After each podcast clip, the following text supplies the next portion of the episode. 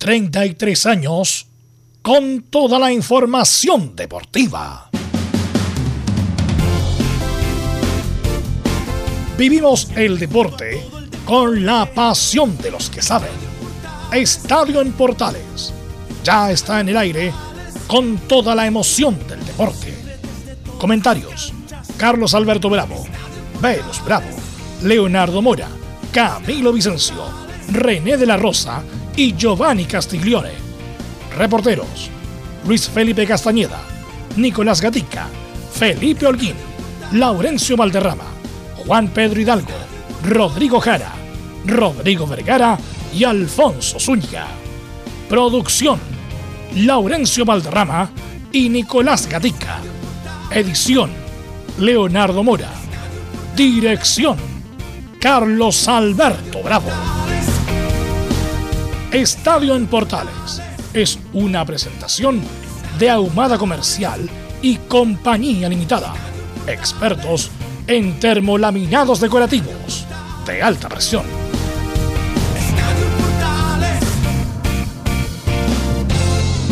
Hola, hola, ¿qué tal? ¿Cómo les va? Estamos de vuelta de vacaciones. 24 de enero del 2022. Esta semana Chile-Argentina en Calama. Fiesta en el norte, Colo Colo fue más que la Universidad Católica en la Supercopa y terminó ganando con justicia. Fue en salida por Isla de la selección nacional. Hay un jugador con COVID. Arranca el torneo el 6 de febrero. Universidad Católica visitará a Coquimbo Unido, Colo Colo a Everton de Villa del Mar y la U de visita ante Unión La Calera. Esto y mucho más compartiremos esta tarde en la edición de Estadio Portales. Saludamos de inmediato a nuestros distinguidos colegas. Está por ahí don Laurencio Valderrama. ¿Cómo le va? Muy, pero muy buenas tardes. Muy buenas tardes para usted, don Carlos Alberti, y para todos quienes nos escuchan en Estadio Portales, edición central. En esta ocasión eh, vamos a tener el informe de Colo Colo en reemplazo de Nico Gatica con, con eh, esta lamentable situación que se vivió con los incidentes en el Estadio Terroa de Concepción y por supuesto también con las reacciones del título de la Supercopa que quedó lamentablemente en un segundo plano de Colo Colo ante la Universidad Católica. Y por cierto también una pincelada a lo que son las colonias y, los refuerzos que han llegado a los distintos equipos como Unión, Palestino y el Autax. Estimas en Estadio Portales. Perfecto, Laurencio que reemplaza a Nico Gatti que está en Punta del Este. Vamos de inmediato con los títulos. Vamos con el saludo de don Felipe Holguín. Hay muchas noticias en la Universidad de Chile. Felipe Holguín, ¿cómo está? Buenas tardes, siente grato saludarte. Muy buenas tardes, don Carlos Alberto. Gusto en saludarlo a usted y a todos los oyentes de Estadio en Portales que nos escuchan a esta hora de la tarde. Sí, como bien lo decía usted, la Universidad de Chile va a tener que enfrentar a Unión La Calera en el primer partido de apertura de este torneo nacional y también tendremos en el informe de hoy de la Universidad de Chile con muchas noticias, por supuesto, con la búsqueda de un volante mixto que busca la U y también dos centrales. Esto y mucho más acá en Estadio en Portales. Perfecto, muchas gracias y saludamos a Belén Castañeda que nos va a contar todo lo que ocurrió ayer Hernández. en Perdón, Hernández, lo que ocurrió ayer justamente entre la Católica y Colo Colo y este mucho más. Belén Hernández, ¿cómo te va? Buenas tardes. Muy buenas tardes, don Carlos Alberto, y a todos los que nos escuchan hasta ahora. Claro, vamos a tener las reacciones de Cristian Paulucci post partido, post derrota de, de, la Supercopa. También vamos a estar revisando el tema de, del nuevo refuerzo que llegó, eh, Nicolás Peranich, a San Carlos de Apoquindo. Y también vamos a revisar el fixture eh, ya para, para, este campeonato que, que se acerca. Así que estoy más en Estadio en Portales. Muchas gracias, Belén Hernández, nuestra distinguida colega y amiga que nos va a informar todo de Universidad Católica que también tiene muchas, muchas noticias. Vamos con nuestro comentarista. Está por ahí don Camilo Marcelo Vicencio Santelicia. Buenas tardes. Muy buenas tardes, Carlos. Para usted y para todos los auditores de Estadio Portales, un gusto volver a conversar con, con usted, por supuesto. Y bueno, con todos los auditores de Estadio Portales. Dejó eh, respecto a la Supercopa, Carlos, bien eh, Colo Colo, la Católica que dejó, dejó, dudas también ahí en este compromiso y ya lo, en la espera de lo que va a ser el partido de Chile con Argentina. Don René, no creo que usted creo que va en la ruta, ¿no? Sí, pero saludamos a don Giovanni Castiglione. ¿Cómo estás, Giovanni? Buenas tardes, Velu. Buenas tardes, Carlos. Buenas tardes Hola. a todo el equipo. Eh, ya preparados para esta vuelta de la radio que tenemos para este año, así que vamos con todo. ¿Usted salió de vacaciones o está a la espera, Giovanni? Aún no. Al parecer ya. en febrero saldré un par de días, pero por ahora no. Por ahora ordenando lo que viene todo el año en tema trabajo personal, Velu. Perfecto, perfecto. Bueno, ahí nos avisa si tenemos no a René, obviamente nuestro compañero, pero eh, está. Él justamente se tomó vacaciones, hay que decirle que estuvo en el Ironman. Eh, René La Rosa, con, sí, con buena labor, con buen tiempo y, ahora se tomó unas merecidas vacaciones después de todo el esfuerzo. Salió a correr ahora, ¿no? Para relajarse. Así es. Así que vamos con los titulares. Ahí saludamos, por supuesto, a don Emilio, a don Emilio Freisa, nuestro compañero que siempre está en la puesta en el aire. Si salimos nosotros al aire, justamente gracias a don Emilio Freisa. Así que saludamos a Laurencio Valderrama, que el día de hoy nos lee los titulares.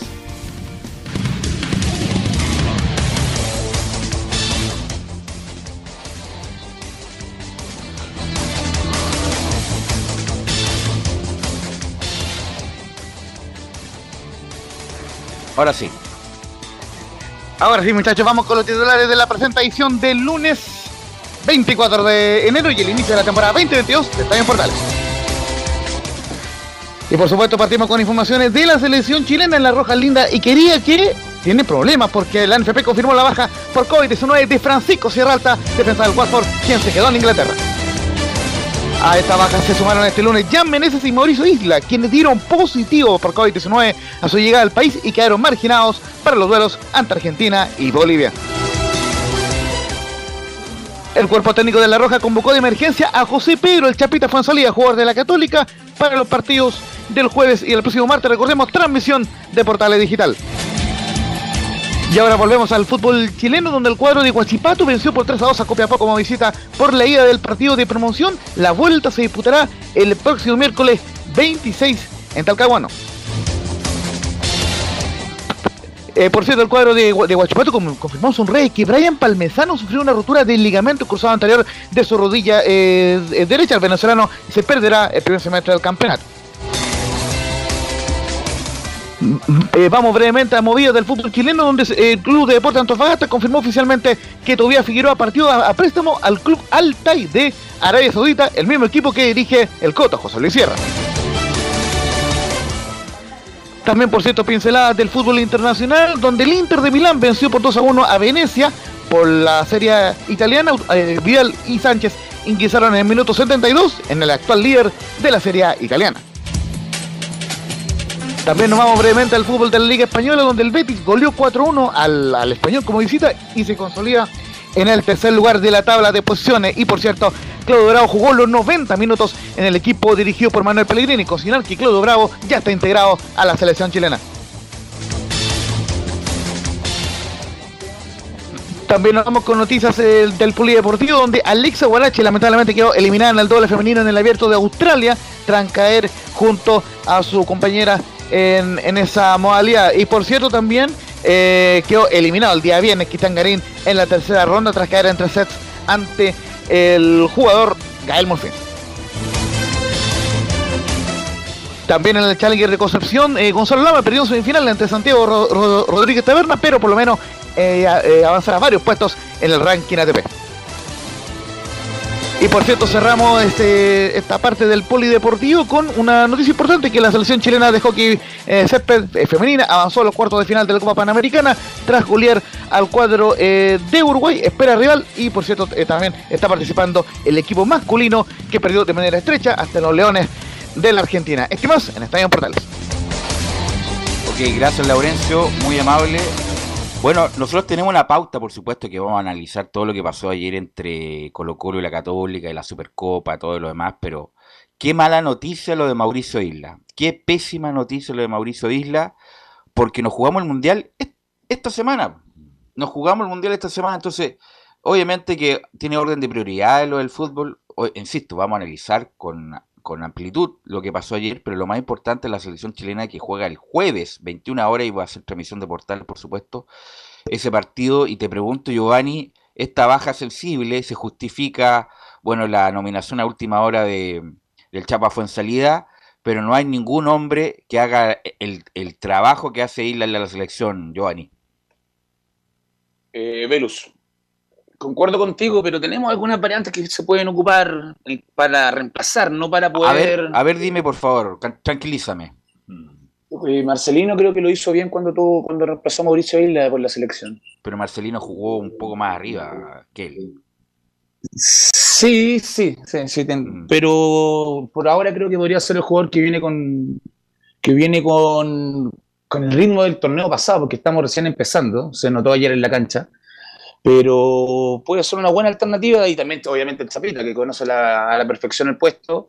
Obviamente no creo que lo esperaba el llamado, pero creo que está capacitado para poder hacerse cargo de un, puesto titular en la roja, independiente del rival que sea, que en este caso es argentino.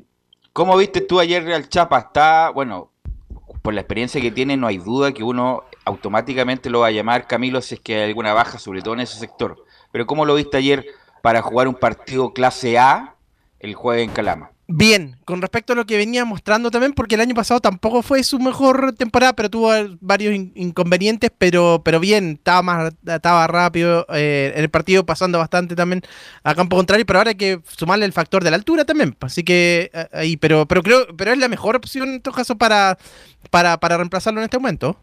La pregunta es si jugará con línea 4, jugará con línea 3, eh, en Calama, en la altura, cualquier contragolpe te puede jugar una mala pasada. Yo, creo que es mejor jugar con una línea de 4 y ahí el Chapa lo más probable es que sea, sea titular.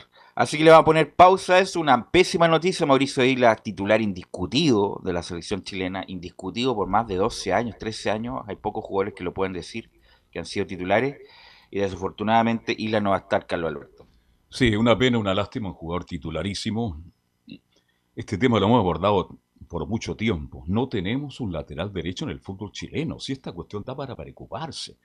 Usted me dice Fuensalida, sí, ayer jugó un correcto partido. ¿Y por qué no Paso? Está al mismo nivel de Fuensalida. No, pero Paso no tiene la experiencia que tiene. Claro, pero yo lo vi físicamente mucho mejor Opaso que Fuensalida. Imagínese usted Opaso, con todo el respeto que jugaba por la selección, enfrentarse, no sé, a mano a mano con Di María. Ah, no, pues se lo lleva, se lo lleva envuelto por, para la Por eso digo. No, estamos de acuerdo. El tema, Giovanni Castiglioni, se lo preguntan los distinguidos comentaristas, ¿cuándo aparece un lateral derecho que reemplace a Isla? ¿Cuántos años le quedan a Isla a nivel de selección? Y resulta que en Chile no tenemos otro lateral derecho. Esa es la gran pregunta que me hago yo. No, Carlos, lo hemos conversado varias veces, el tema de los laterales, tanto derecho como izquierdo, que estamos en este momento en, al debe, con los, equipos están al debe con, con, sus juveniles, con sus laterales, con el tema de potencial desde cadete. Y no, no tenemos reemplazo, usted Velo lo decía, 17 años, 12 años titular. 13 años, de 13 años, titular indiscutido. Bueno, mejor jugador, mejor lateral de Brasileirado el torneo pasado. ¿Qué más? ¿Qué mejor currículum? ¿Qué eso se puede decir de Mauricio Isla? Una gran baja, importantísima para un partido tan importante como decía Velo, que ahora nos jugamos directamente ahora la clasificación al Mundial, sí o sí pero esperemos que se pueda llevar, se pueda reemplazar de la mejor manera. Como te dije, Marcelino no me desagrada, pero también tenemos a Chapa Fonsalía que tiene la experiencia de estar en la selección, conoce el grupo. Giovanni, te entiendo, pero Marcelino, cuando jugó bien en Paraguay. En la mitad de la cancha. Claro, jugó más arriba, pero por la orilla. Jugó, y el Isla que le hacía el soporte por atrás. Y Marcelino, porque Marcelino no, no vuelve, pues, no, no, no tiene el cruce, por ejemplo, de última, de última razón, o de última razón, como se dice, cruzando el, segundo palo como, como, como medida de eh, imposible para salvar el arco. No lo veo Marcelino. Y ayer tampoco lo vi bien también a Marcelino. Entonces, no, yo creo que va a ser el Chapa, Velus, en, verdad. El Chapa de Marcelino, sí. Así que bueno. Eh, y también ver lo, que tú decías, si vamos a jugar con línea 3 o línea 4. Que eso Además, Sierra Alta, Sierra Alta no va a estar, pero sí va a estar Paulo Díaz. Así que bueno, eso lo vamos a contar de mañana. Vamos a tener la información fresca, por supuesto, con Laurencio Valderrama. Y empiezo por Carlos Alberto, por lo que pasó ayer. Esto de la violencia lo venimos hablando como ya en forma amplia. Yo, le voy a decir cuándo, del año 94, porque venía ya con la, con la creación de la Garra Blanca, un invento del Guatón Vergara, el año a mediados del 80, a mediados de los 80, después apareció el Imperio Azul y después eso terminó en los de abajo, como, como lo conocemos, pero la primera acción de violencia grande, donde fue prácticamente escándalo a nivel nacional, fue un partido por Copa Chile el año 94, donde la U ganó 3-1 y donde ah, hizo la aparición el gran José Marcelo Salas. Ahí incendiaron la, la banca del sector norte, estando Eduardo Frey, en la tribuna con Martita Larraechea como primera dama y ahí empezó la violencia del fútbol y desde ahí hasta ayer hemos escuchado los mismos discursos tanto en la, el medio en general, la prensa, incluyéndonos, pero con la salvedad que ayer hubo un Twitter, como es futbolero Gabriel Boric, habló respecto de la violencia, por lo tanto, una, es una estrellita más dentro de la violencia desatada, no solamente en la barra, sino que en las calles de todo Chile. Sí, eh, tú haces un recuerdo de ese partido cuando veíamos al presidente fuera ahí con la primera dama de la nación de la época, sorprendidos y asustados, preocupados de lo que pasaba justamente en el sector norte. Eh, la memoria es muy frágil. Lo de ayer es parte de lo que tú bien has narrado. Este, no se ha hecho absolutamente nada. Se critican entre las propias autoridades. Este, ayer, por ejemplo, los comentaristas de la televisión. ¿Y dónde está Carabinero? A Carabinero hay que decirle a la gente, se les dijo que en el fútbol tiene que estar afuera, no dentro del estadio.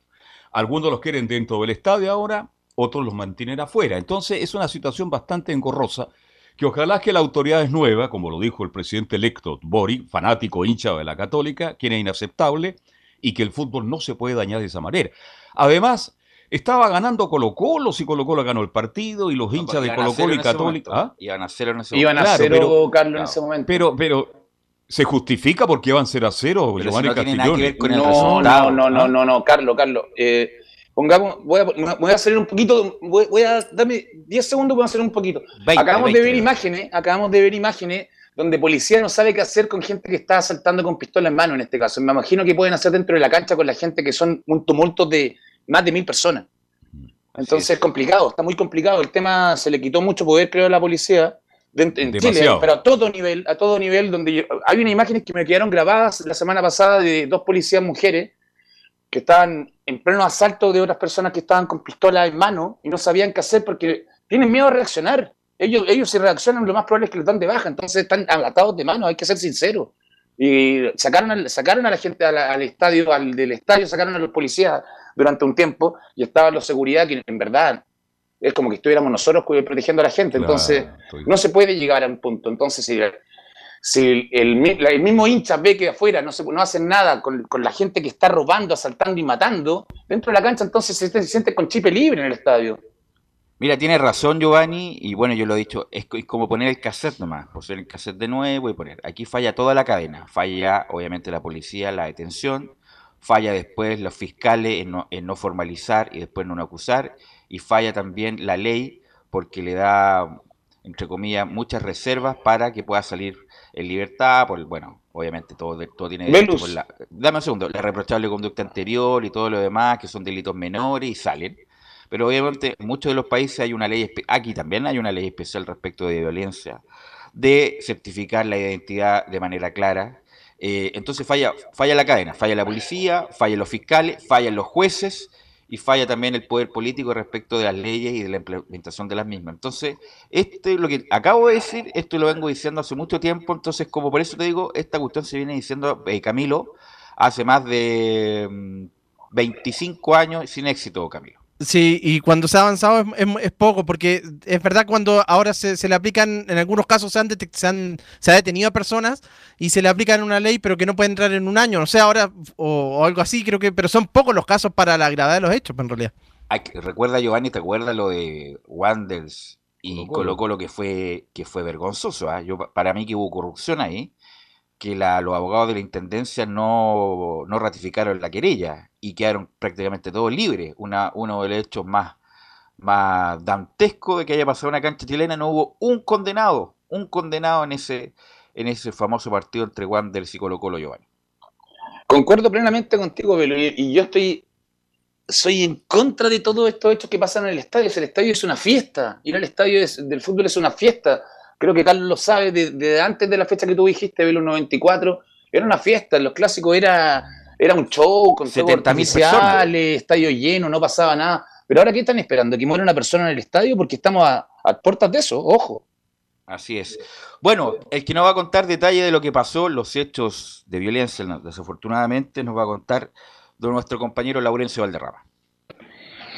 Sí, muchachos, bueno, estábamos listos y preparados para una fiesta el, día eh, domingo, recordemos en Concepción, estuvimos ahí con equipo completo, con Anselmo Roja, y se, le agradece, por cierto, a Anselmo por toda la logística, que, de lo que no se ve ¿Usted fue para en, la transmisión. Sí, sí, ah, estuvimos justamente con Anselmo Roja, con eh, Belén Hernández, por supuesto, y con Felipe Holguín, quien reemplazó a Nicolás Catica en, puesta de cancha de, Colo Colo, y estuvimos ahí in situ. Era una verdadera fiesta, 18.000 personas eh, era el aforo, casi se completó el aforo, con hinchadas de ambos equipos. Era una fiesta, eh, por lo menos en las dos horas previas al inicio del partido, pero todo se empezó a enrarecer al iniciar el partido, porque hubo unos petardos parte de la hinchada de Católica, uno pensaba en ese momento que no había ningún problema, que era parte del, del folclore, pero ciertamente esos petardos fueron lanzados a hinchas de Colo Colo. Entonces, en ese sentido, ya eh, eh, eh, había cierto ánimo de un sector minoritario, pero importante, de ambas barras de generar conflicto. Y posteriormente Colo Colo respondió, y respondió de la peor forma, no solamente saltando las vallas, como lo que pasó en, en, Antofagasta, recordemos el 4 de diciembre pasado, sino además yendo a agredir a los hinchas de Católica. por lo menos lo que pudimos observar in situ en la cancha, que se quebraron unos vidrios de, en, una parte, recordemos en, la tribuna eh, Cordillera, si uno estuviera hablando del Estadio Nacional, eh, se quebraron unos vidrios justamente por el lanzamiento eh, de proyectiles y el gran tema que mm, Anselmo dijo en todo momento en la transmisión, que Carabineros demoró cerca de 15 a 20 minutos en intervenir, justamente por todo este tema de, lo que ustedes explicaban, que, que Carabineros de un tiempo a esta parte está fuera de, los estadios, básicamente por el tema de los guardias de seguridad, por este plan de estadio seguro que está bastante cuestionado por lo demás. Y el gran tema de lo que ocurrió en el estadio es que los mismos jugadores intentaron calmar la situación, eh, tanto eh, Gary Suazo como eh, eh, capitán de Colo Colo como el Chapita en cuanto a la Católica intentaron calmar todo, pero los hinchas no, no lo tomaron en cuenta, los jugadores tuvieron que irse al túnel y se demoró 20 minutos, aproximadamente 25 minutos en, volver el partido y, y, quedó la sensación de que podría perfectamente ser suspendido, estaba en riesgo la integridad de los jugadores y de los hinchas también en, la tribuna, así que eh, en ese sentido fue una situación bastante eh, lamentable. Así que eh, se reanudó posteriormente el, partido, pero claro, con esa sensación de que lamentablemente, por lo menos hasta hasta que estábamos cerrando esta edición de Estadio Portales, no hubo ningún detenido por esta situación. Entonces, ciertamente es algo bastante preocupante y eh, por lo menos eh, eh, afortunadamente pudimos salir bien del estadio, pero finalmente y eh, en el segundo tiempo también antes de que hubiera el gol de Colo Colo, los mismos hinchas Albo entraron por el otro lado, eran un puñado de 40, 50 hinchas, pero que provocaron un tremendo desmán y que no representan, por cierto, a los cerca de 16.000 espectadores que fueron al estadio Esterroa. Y en ese momento ya el carabinero actuó un poco más rápido y con un piquete repartido de 30 carabineros en sector cordillera y 30, cerca del sector de, del, del córner, ahí del lado sur eh, del estadio, ya eh, lograron eh, controlar esos demanes. Pero muy grave la situación y ciertamente esto amerita mucha reacción por parte de la NFP. Antes de, darle la bajada, muchachos, mencionar lo que dijo el presidente, em, presidente electo Gabriel Boris Font sobre esta situación. Dijo, y abro comillas, qué tontera más grande lo que está pasando en el estadio se dicen hinchas, da lo mismo del equipo que sean, y con su conducta privan a todos del espectáculo del fútbol. Y también eh, Gabriel Boric agregó, no les importa que haya niños ni familias, no podemos naturalizar esto, eh, no está bien. Y ciertamente la NFP demoró bastante en reaccionar ante la situación, pero finalmente em, emitió un escueto comunicado en sociales donde dice, la NFP condena los hechos de violencia ocurridos hoy, eh, por el domingo, entre las barras de Colo Colo y Universidad Católica durante la Supercopa. Llamamos a los hinchas a condenar estos actos que empañan el fútbol nacional. Seguiremos trabajando junto a las autoridades para erradicarlas. Sí, ayer salió Boris, que insisto, es eh, un hombre futbolero, futbolero de la Católica, estuvo comiendo ahí, fue a pedir un sándwich en la terraza, en Vicuña Maquena, en el epicentro del estallido social, así que es un hombre que es, lo que sí yo destaco de él, es que está, es más aterrizado, en el sentido que es más, es más citadino que cualquier otro de los presidentes de, Chile, y, conoce estos problemas que en, en, general en la élite política le dan poca bola a menos que le estalle en la cabeza como ya hemos sabido de algunos, algunos problemas. Eh, pero hay declaraciones de jugadores, Laurencio. Ahora, sí, sí, eh, justamente uno de los que habló fue eh, eh, Gary Suazo en, en, en, este partido. Ojo, importante eh, eh destacar un tema antes de ir con la declaración de Gary Suazo, quien habló de la transmisión oficial. Por parte de la transmisión oficial no hubo em, intención de preguntar sobre estos hechos. Solamente las preguntas estuvieron basadas en el hito de, haber ganado la tercera Supercopa por, parte de Colo Colo y además en, el hecho del, del, triunfo ante la Universidad Católica en el partido. Pero eh, ahí cuando se nos está ahí colando un, audio. Eh, pero no hubo preguntas sobre al respecto y Garezoso de manera espontánea, y esto lo quiero aclarar, de manera espontánea se dedicó a cuestionar a los hinchas, me parece que algo bastante bueno, porque si no, al capitán, ¿quién lo va a hacer?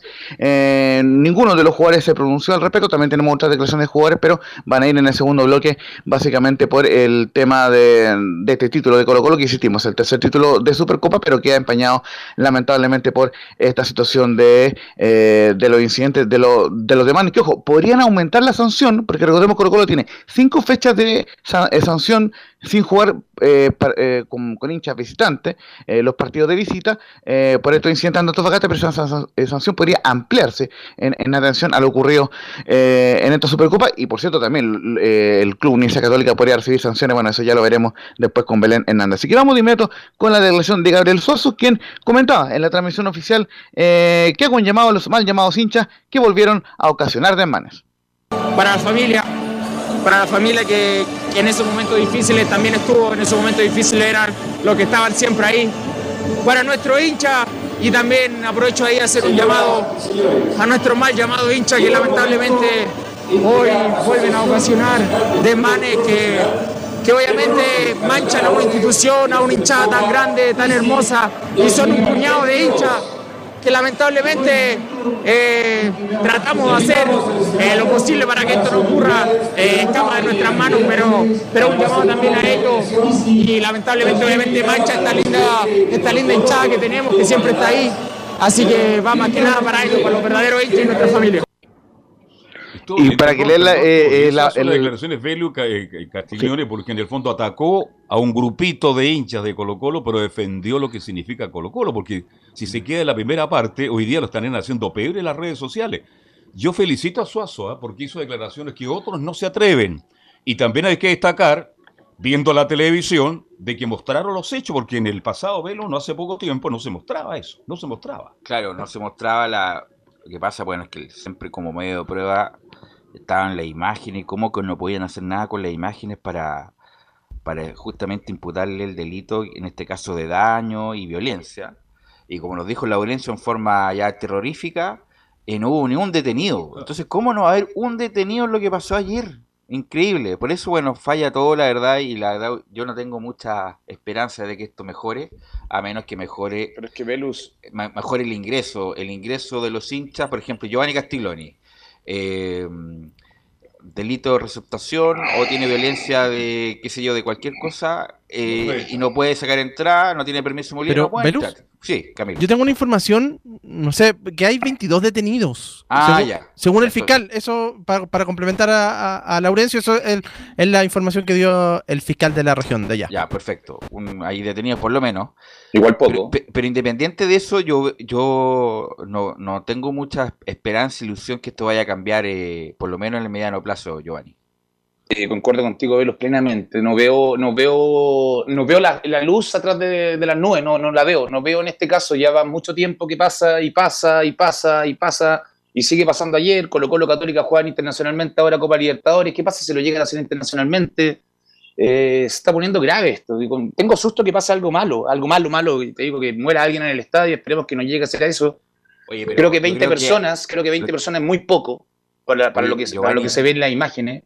Lo que pasa es que después de la imagen dantesca que vimos, que no hay, Laurencio me va a ayudar, cuando el Barty trata de apuñalar, parece que al Winca. Al Winca. lo apuñala, lo apuñala. Eh, no sé si le da a él a otro, la verdad no me acuerdo. Pero después de esa imagen que recorrió el mundo, ¿qué más grave puede pasar en un estadio? Porque era con la. ¿Se acuerdan o no? Con la cara ensangrentada del Barty, que, bueno, él fue condenado, sí. sí va con apuñalar al Winca, que eran los dos líderes de la Garra Blanca en esa época. Eh, o sea, esa imagen. Pero ni, siquiera, tenemos. Ni siquiera, en una cancha argentina vi esa imagen. ¿eh? En el Monumental tenemos una botella reventada Manuel Neira hace mucho tiempo. Creo que no sé si lo habían olvidado. Tenemos una bomba de ruido explotándole a jugadores en la espalda. Tenemos lo del Winca con el Barty.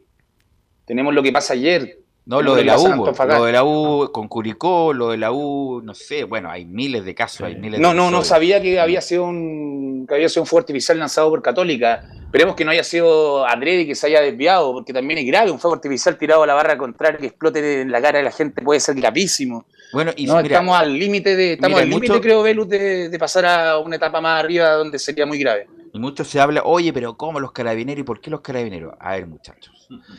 Le digo yo, no, no, no, en que el sentido de la prestación del servicio. El fútbol es una entidad privada, ¿cierto? Sí, es una entidad privada, con dimensión pública. El fútbol paga sus impuestos, que a algunos no les guste, paga sus impuestos, por lo tanto, el que tiene el deber de, de la seguridad pública y de mono- monopolizar la- la fuerza son los carabineros. Por eso están ahí. Por eso están en las maratones.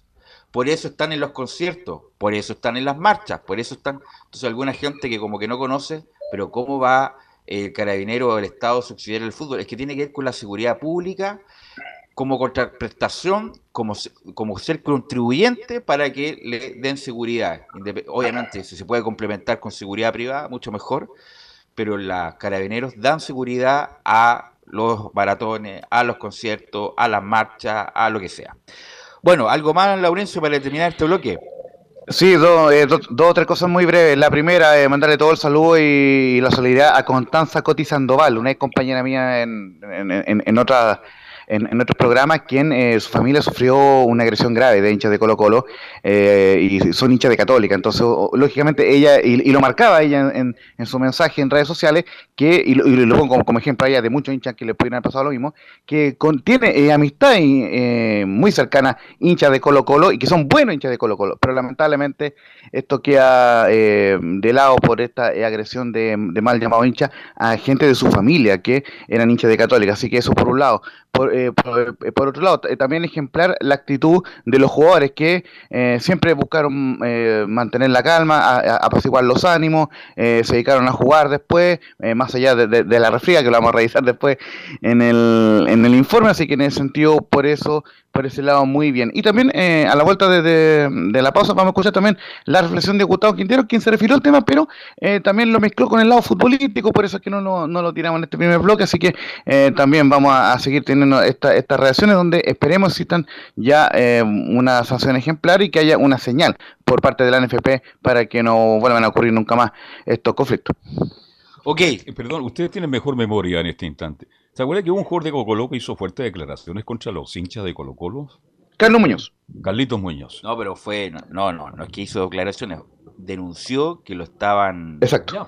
Que lo estaban amenazando. Eso lo denunció. Esos son los hinchas del fútbol, tanto de la U Católica, porque se habla mucho de la U y Colo Colo, y Católica Carlos. está pasando lo mismo. Hay Carlos. dirigentes extremistas dentro de estas barras que van mucho más allá de lo futbolístico, Giovanni. Lo que le pasó a la Rondo con O'Higgins. Ojo, también es lo mismo. razón. Es lo mismo. Es lo mismo y es grave. Es la- abarca la familia, abarca, abarca todo. Entonces estamos, estamos yendo hacia abajo en vez de ponderar hacia arriba. Hay que volver a ordenar esto de alguna forma. Sí, así es. Ahora te están Bueno. quitando, te están quitando la, la presencia de las barras, así que como le pasó a Colo Colo, que creo que tiene cinco partidos sin barra de visita, creo. Que lo hagan de es. local también, ahí duele, ahí Claro, duele. Barra visita, oye, no, es de local, pues Giovanni.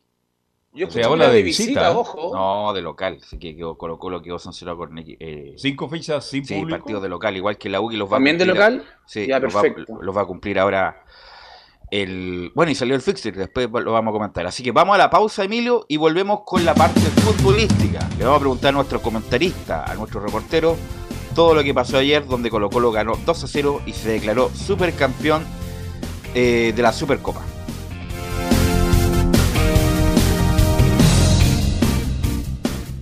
Radio Portales le indica la hora. Las 2 de la tarde, 3 minutos. ¿Quieres tener lo mejor y sin pagar de más? Las mejores series de televisión, los mejores eventos deportivos, equipo transportable, películas y series 24/7. Transforma tu TV a Smart TV. Llama al 973-718989. Twitter arroba panchops. Visita www.radiosport.cl, el sitio web de la Deportiva de Chile. Programas, noticias, entrevistas y reportajes, podcast, radio online y mucho más. Todo lo que pasa en todos los deportes lo encuentras en www.radiosport.cl. la Deportiva de Chile en Internet. Porque lo bueno puede ser aún mejor. Prepárate a conocer la evolución de la Primera de Chile. Bienvenido a Portales Digital. Ingresa ya a www.radioportales.cl y descubre nuestra señal en vivo en audio y video. Además del tradicional 1180M. Mantente al día con las últimas informaciones de Chile y el mundo e interactúa con nosotros a través de nuestras redes sociales en Facebook, Twitter e Instagram. Recuerda www.radioportales.cl La nueva multiplataforma de la Primera de Chile ahora es aún mejor. Termolaminados de León. Tecnología alemana de última generación. Casa Matriz, Avenida La Serena, 776, Recoleta. Bono 22 622 5676. Termolaminados de León. Vive el verano en Portales Digital.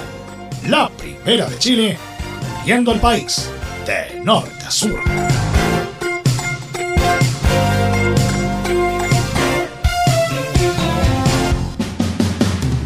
Entre Marco Grande y Marco Chico, media vuelta y vuelta completa.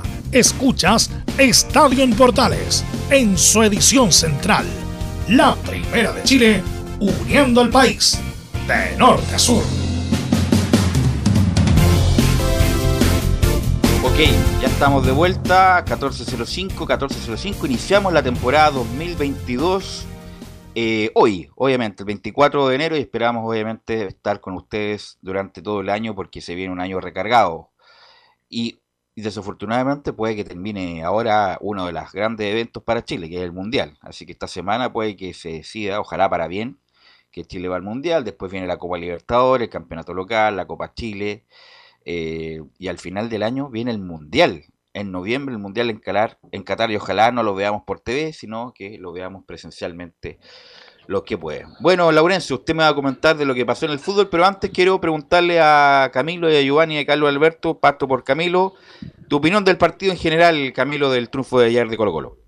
Superior Colo Colo desde el primer tiempo, incluso pese a que terminó 0 a 0, pudo haber estado en ventaja, tuvo dos remates claro, que pasaron frente eh, por, por, el poste derecho el arquero Sebastián Pérez. Bien Costa nuevamente, ahí ahora jugando más por el sector izquierdo superior, en realidad Colo Colo. Y bueno, la segunda parte también cuando mejoró, la Católica intentó una mejoría, pero, pero Colo Colo fue, fue más en definitiva en este partido.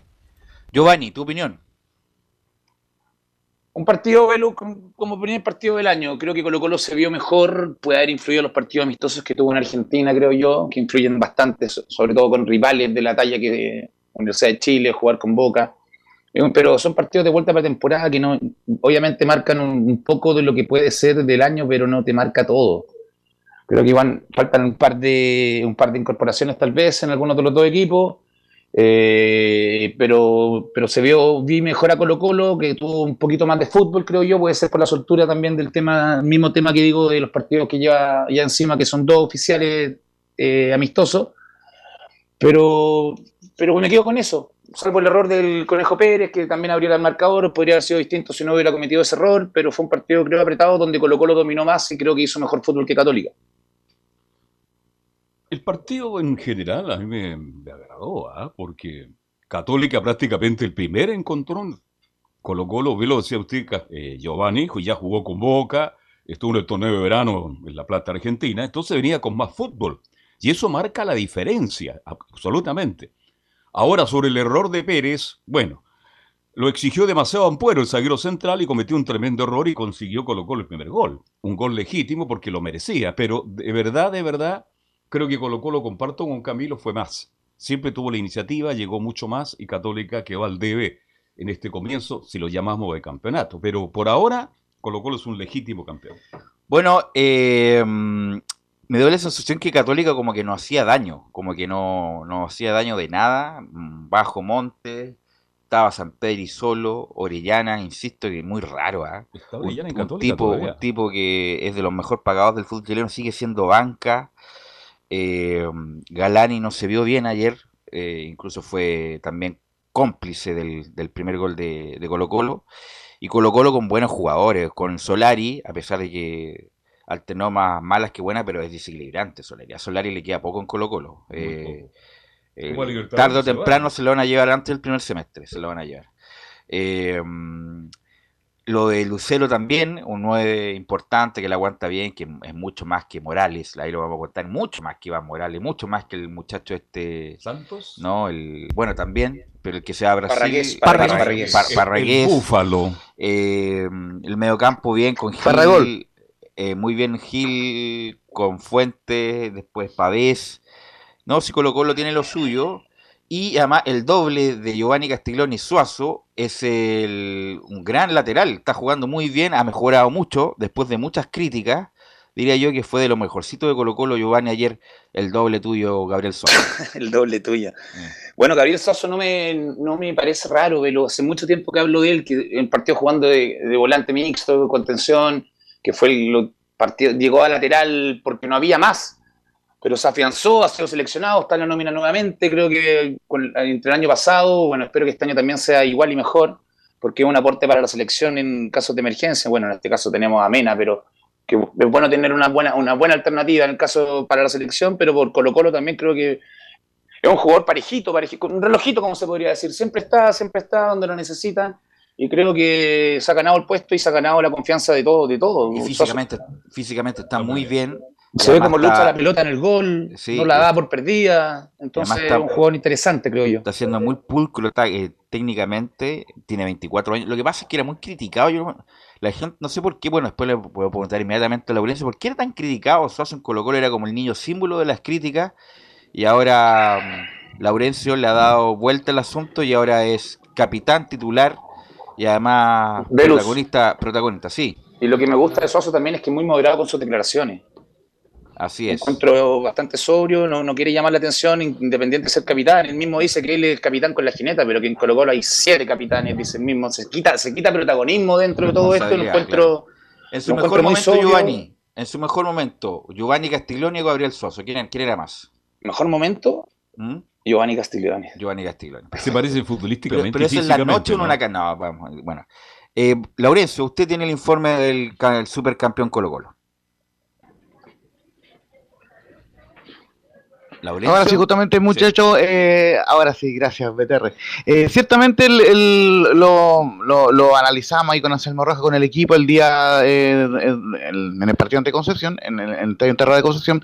Ciertamente Colo Colo aprovechó el, hecho de que jugó dos partidos amistosos ante Colo Colo y Boca Juniors. De hecho, el mismo Alfonso Parol lo reconoció posteriormente que se notó esa diferencia en- por el lado de Católica, ya lo verá bien Belén Hernández en su reporte, pero lo cierto es que Colo Colo se notó que tenía un, cambio más en este partido, eh, también importante lo que bien decía Camilo Vicencio eh, en esta eh, hace algunos minutos, re- remate desviado del Tortopaso, remate desviado de Lucero y también de César Fuentes, quien intentaron, quienes intentaron de media instancia, eh, estuvieron cerca y además hubo mano a mano en el primer tiempo, una pelota increíble que se- le, saca el Zanahoria Pérez a, mm, al, al refuerzo Lucero y después en el rebote remata Solari y la pelota le da a, a Gabriel Costa, si no hubiera sido gol de Colo Colo, así que el cuadrado fue superior, después vino el parate, esta situación que ya comentamos en el, bloque pasado y posteriormente Colo Colo siguió dominando y vino la apertura del marcador con ese error del Zanahoria Pérez, no el Conejo Pérez, que fue, recordemos, el, el, arquero histórico de la selección mexicana, el Conejo Pérez, bueno, el Pérez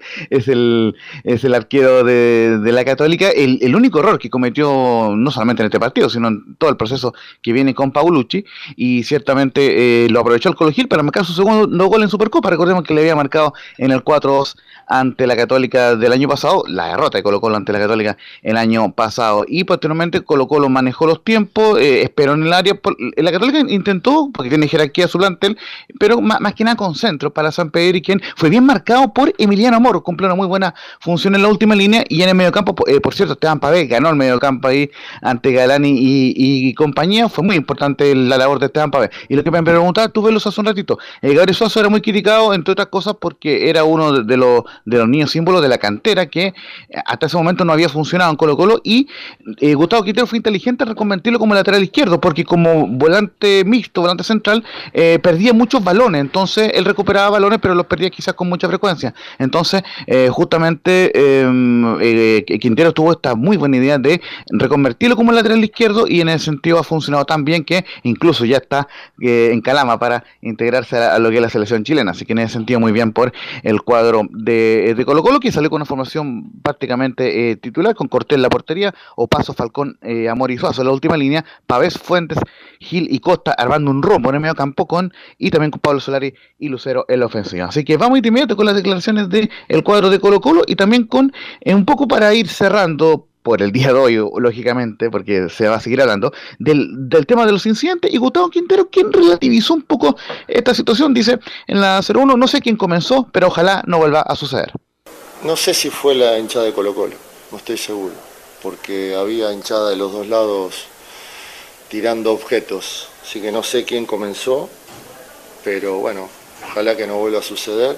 Ninguna de las hinchadas del fútbol, como ha pasado en otros equipos eh, y en otros partidos también, porque en ese momento Colo Colo estaba jugando mucho mejor y al pararse el partido en ese momento, el minuto 34, 35 del segundo tiempo, eh, le dimos más área al rival que se recupere. No, no, ese parate nos perjudicó, veníamos futbolísticamente, estábamos mucho mejor nosotros. Muchachos. Bueno, pero algo mismo, quien comenzó, pues ahí se cayó Quintero. El punto es la violencia hay que condenarla. Hay que, condenarla fuerte. El técnico lo, que Voy a decir algo, algo nuevo. Venga de donde venga. Esa es nueva y esa es nueva y da lo mismo. Pero no menos importante. Claro. entonces, bueno, son Quintero que. Es que algunos no se la juegan, pues, Pero Quintero, pero Quintero quedó con la bala pasada porque el campeonato pasado, con todo el respeto, lo que merece la Católica, lo perdió Colo Colo por la negligencia en el, en el, en el manejo del COVID, de los contactos estrechos y todo lo demás, porque los partidos importantes donde había sacado ventaja los pierde y Católica aprovecha esa ventaja y, lo da vuelta al campeonato. Pero Colo Colo, si no hubiera de no mediar el problema del COVID, lo más probable es que Colo Colo hubiera salido campeón y quedó con la bala pasada justamente por lo mismo Laurencio. Y justamente vamos a ir con la declaración número 03, donde habla de ese tema, que este es un título importantísimo para el club por los, por los problemas extradeportivos del año pasado. Bueno, la verdad que importantísimo, porque bueno, nosotros terminamos el torneo anterior, lamentablemente, con, con problemas extradeportivos que nos hizo bajar el rendimiento futbolístico y hoy que estábamos completos jugamos muy bien.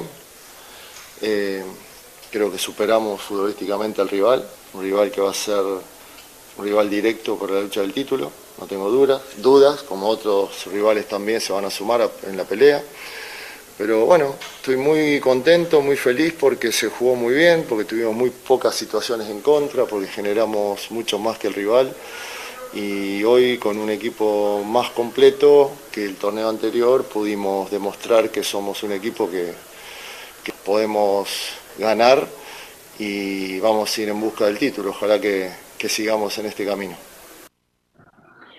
Y por cierto, muchachos, también eh, estuvimos presentes en la conferencia eh, de prensa junto al trabajo de Felipe Holguín, que se le agradece, eh, por supuesto. Y vamos con la declaración número dos. ¿Qué significa para Gustavo Quintero el título de la Supercopa? Es el segundo título de, Quintero en Colo Colo y la segunda Supercopa, porque la ganó en 2019 con la Católica. Dice que el Acero es un orgullo muy grande, el décimo título de mi carrera. Un orgullo muy grande, un orgullo muy grande. Es el décimo título oficial que tengo en mi carrera y para mí es uno de los más importantes. La verdad que lo siento así porque tuvimos, como dije anteriormente, venimos de una temporada lamentablemente que no fue favorable por distintos motivos y hoy que comenzamos el año con un trabajo de pretemporada, con partidos amistosos y llegamos completo como, como queremos siempre, demostramos que, que somos un equipo que va a pelear el campeonato.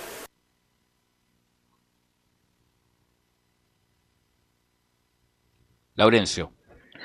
Sí, muchachos, eh, esas fueron las declaraciones de Gustavo Quinteros y bueno, eh, eh, también vamos a ir con una última eh, declaración antes de dar una pincelada con la partida de Iván Morales y de Javier Barraez. Así que eh, vamos a ir con, con Emiliano eh, Amor, el defensa argentino. Recordemos que volvía a la oncena de Colo Colo y, y debutó este año en Colo Colo en la temporada 2022 porque no jugó por lesión. Ante la, U, la victoria 2 a 1 y ante Boca la derrota 2 a 0 no jugó por lesión. Así que eh, ojo con el detalle, eh, marcar este dato importante que dice Emiliano Amor.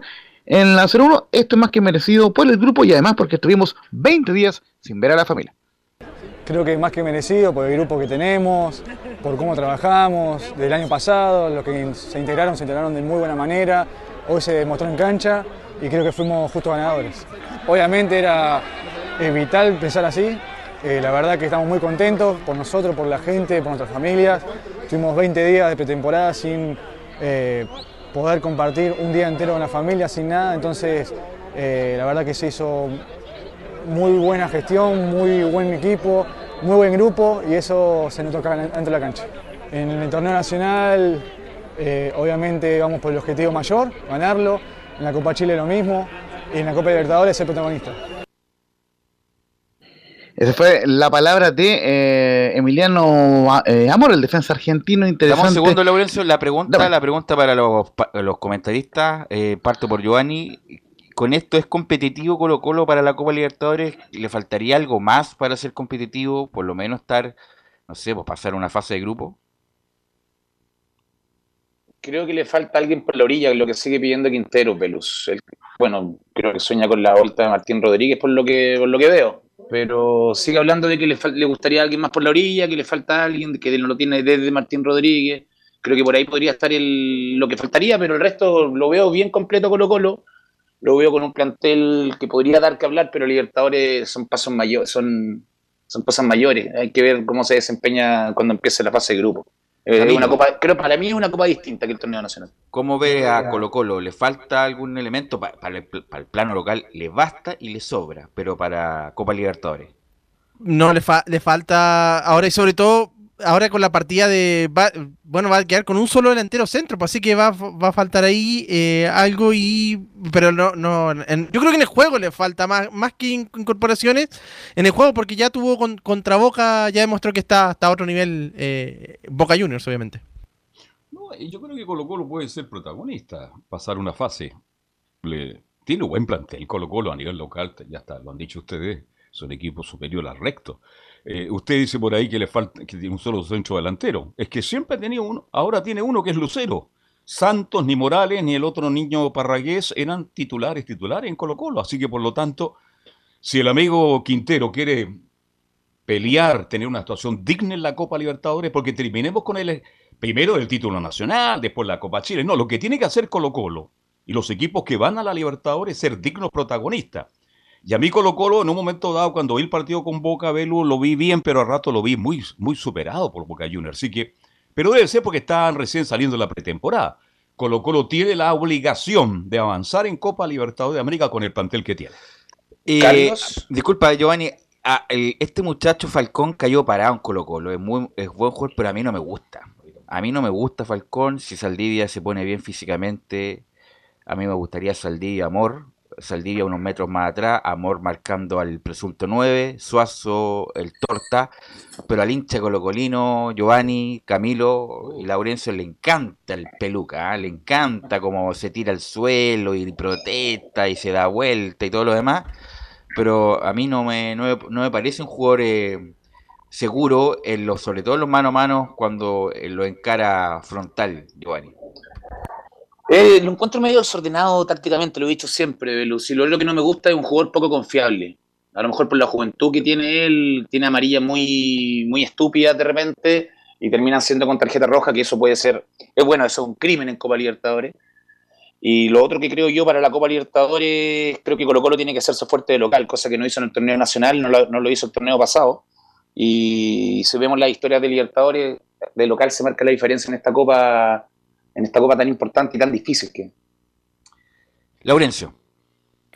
Sí, justamente para ir cerrando el informe, eh, Cocinar que está hablando justamente Maxi Falcón con la transmisión oficial, esas declaraciones las tendremos el día martes, en, nos toca también este martes reemplazar al fenómeno a Nicolás Gatica en el reporte. ¿Alguna eh, suelta eh, al cierre? Justamente lo, que ustedes me- mencionaban de los refuerzos, Gustavo Quinteros antes del partido en la transmisión oficial confesó que le pedirá esta semana a, lo- a la, a la- a la dirigencia de Blanco Negro contratar al menos un refuerzo en delantera, porque ya es un hecho que se va y, y el delantero Iván Morales al Cruz Azul, una venta de 400 mil dólares por el 80% del pase, el 20% restante queda para Colo Colo ante una futura venta, solamente falta la oficialización por, por parte de ambos equipos y por cierto ya eh, es casi inminente la partida de Javier Parragués al Sport Recife, por lo cual el, el técnico Gustavo Quintero ya pidió un refuerzo más en la delantera y todavía está con la esperanza de que vuelva Martín Rodríguez, eh, el, gran deseo de Gustavo Quintero para eh, esta temporada 2022. Y también como para eh, eh, cerrar y darle el paso también a Belén en, en- en- a, a- la Belén en Hernández, ciertamente Colo Colo tiene em, el fixture, la primera rueda, Colo Colo visitará eh, recibirá, perdón, a Everton de Viña del Mar el 6 de febrero y ya tiene la revancha pactada ante Católica el 24 de abril y el fin de semana del 2 de octubre eh, jugará ante la Católica el cuadro de Colo Colo y el Clásico también lo profundizará eh, Felipe Olguín en su informe el 6 de marzo, el fin de semana del 6 de marzo en el Estadio Monumental y la revancha el 31 de julio, el fin de semana del 31 de julio en el Estadio Nacional. Eh, cocinar algo que no nombré titular también, que en la fecha, en la última fecha doble, eh, donde va a jugar Chile ante Brasil y ante Uruguay, no va a haber fecha del campeonato nacional, así que al menos por ahí se va a respetar el tema de la roja, eh, nunca tarde, así que importante el tema. Pero Colo Colo ya les decía, debutará ante Everton de Viña del Mar en la reedición de la final de la Copa Chile el fin de semana del 6 de febrero y todavía veremos el tema de la noche alba que lo compartiremos este martes con ustedes muchachos. Ok, gracias Laurencio. Eh, Emilio, vamos a ir a la pausa y volvemos con la Católica, la U y las colonias.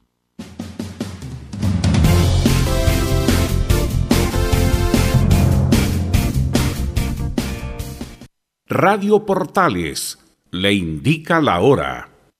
Las 2 de la tarde, 25 minutos.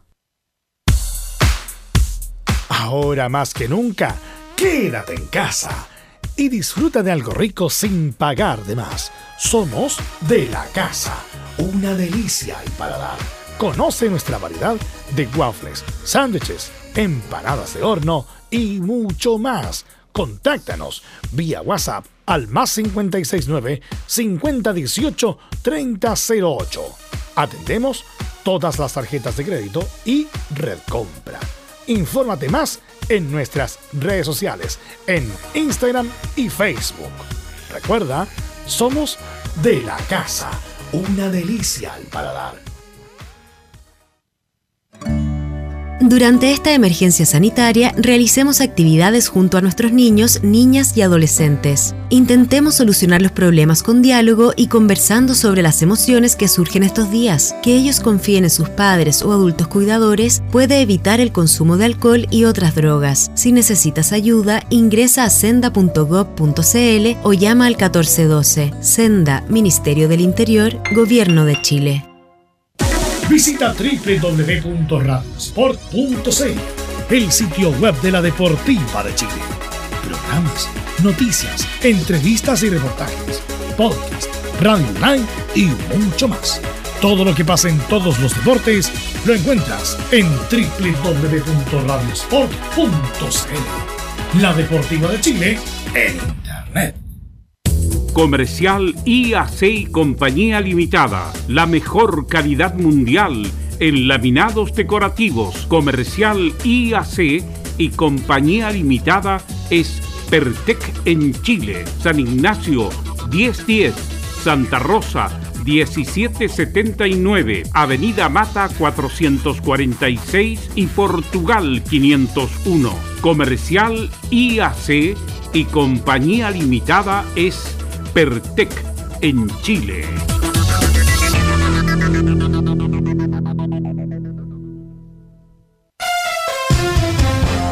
Vive el verano en Portales Digital, la primera de Chile, viendo el país de norte a sur.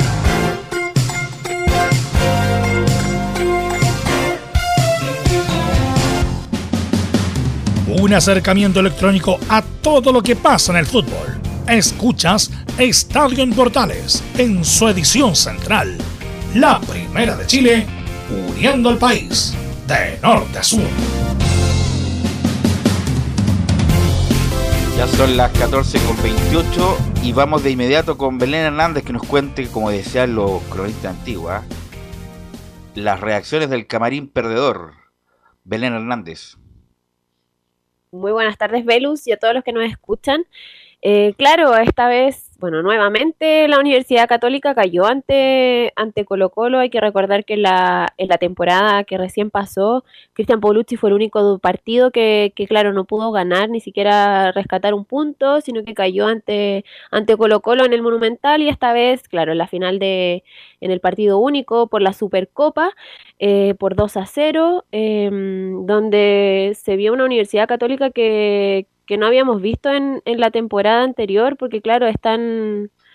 Fue una, fue una universidad católica baja eh, en todos los, puntos de, la cancha, claro, como lo mencionaba Laurencio en el, en el bloque anterior, eh, por ahí Alfonso Parot fue, fue, fue alguno de los jugadores rescatables que, que se vio ayer pero, pero claro, no hubo puntos altos como, como estábamos acostumbrados a ver a, a los cruzados, como Marcelino Núñez, eh, Clemente Montes, que, que ahora está, le, tocó reemplazar a, Edson Puig, que ya, claro, dejó, dejó la franja. Eh, también Sebastián Pérez, que siempre lo, lo destacamos. Eh, bueno, son personas, como, como siempre se dice, pueden cometer errores, pero claro, ayer fue, era una final, un, eh, era importante. Como lo mencionaron también, eh, bueno, eh, post partido, Alfonso Parot mencionó en, en, el, en, la transmisión oficial que, claro, es el primer partido del año. Les quedan muchas competencias todavía por, por disputar: la Copa Chile, el, Campeonato Nacional y también una, em, el torneo internacional, que es algo importante y donde está en baja, está el DEBE la Universidad Católica, así que todavía tiene mucho por delante eh, Cristian Paulucci para pelear con, los cruzados. Una consulta para Camilo que comenta regularmente la católica. Eh, bueno, eh, Belén nos va a comentar en cualquier momento una novedad respecto a una contratación de católica, pero que de, los que juegan jugadores de campo, Camilo, ¿qué le faltaría a católica para, para reforzar? Bueno, el lateral izquierdo, sin ninguna duda.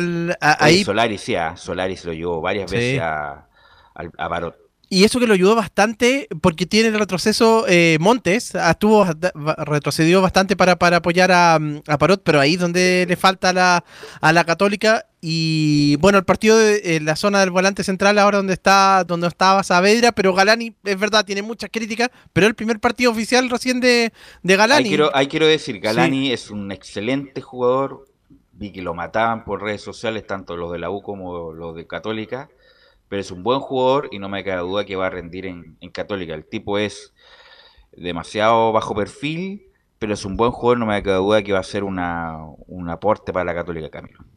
Sí, ahí lo estaban, algunos estaban echando de menos a Juan Fuente, pero Juan Fuente nunca jugó en la, en la Católica, pero, pero sí hay que el, el, primer partido no estuvo bien Galani, pero, pero, pero hay que ver con el desarrollo del campeonato.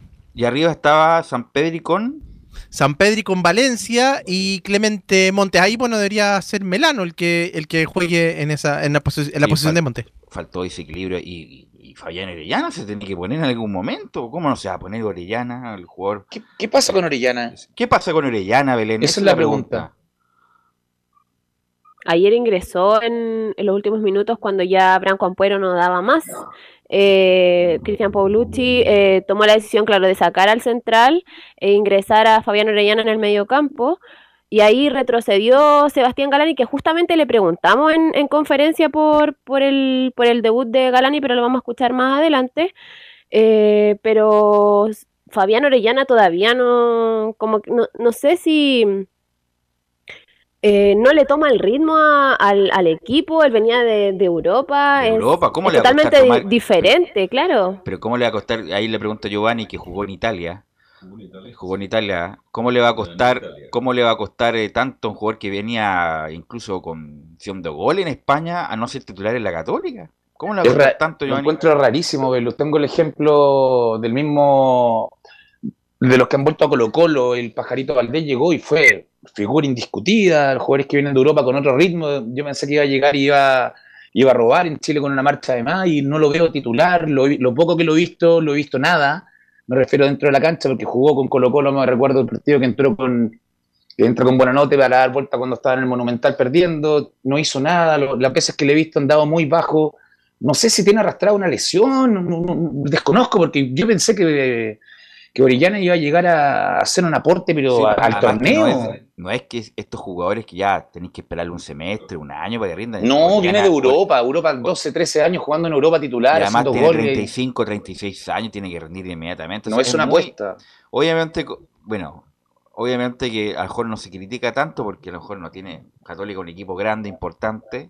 Y porque fue campeón también. Pero en el sentido, si esto pasara en Colo Colo en la U, se diría, oh, pero ¿cómo no juega Orellana? Que el, el, el que más el más gana en Católica y... a Colo Colo le pasó con Blandi, que fue criticado día a día. Y a la U le pasó con Enrique, que ganaba sesenta y tantos millones de pesos y marcó un gol cada diez partidos. Eh, Fabián, eh, Belén. Bueno, hay que recordar que, que Fabián Orellana no terminó el, campeonato anterior porque, claro, eh, se lesionó y no jugó los últimos dos partidos, si no me equivoco. Em, y, pero ahora ya no, supuestamente no hay, bueno, no, hay nada mm, eh, confirmado por el tema de, que no se haya recuperado, de lo contrario no, no hubiese jugado ayer algunos minutos, probablemente no, no, no esté al 100%, pero ya él llegó el, la temporada anterior y en la temporada anterior tampoco tampoco fue, fue titular, sino que siempre era suplente del suplente. Entonces todavía está al debe. Y con respecto al... Sí, eh, No, dale nomás, dale Belén, dale Belén. Con, ya con respecto al tema del duelo de ayer, con las reacciones de, del técnico Cristian Paulucci, eh, vamos a escucharlo en la 01 donde menciona siempre se aprende más de las derrotas que de los triunfos. Eh, bueno, eh, siempre se saca lecciones de los partidos que uno gana y, de las derrotas. Eh, en este caso seguramente siempre uno aprende más de la derrota que de los triunfos, porque a veces los triunfos confunden.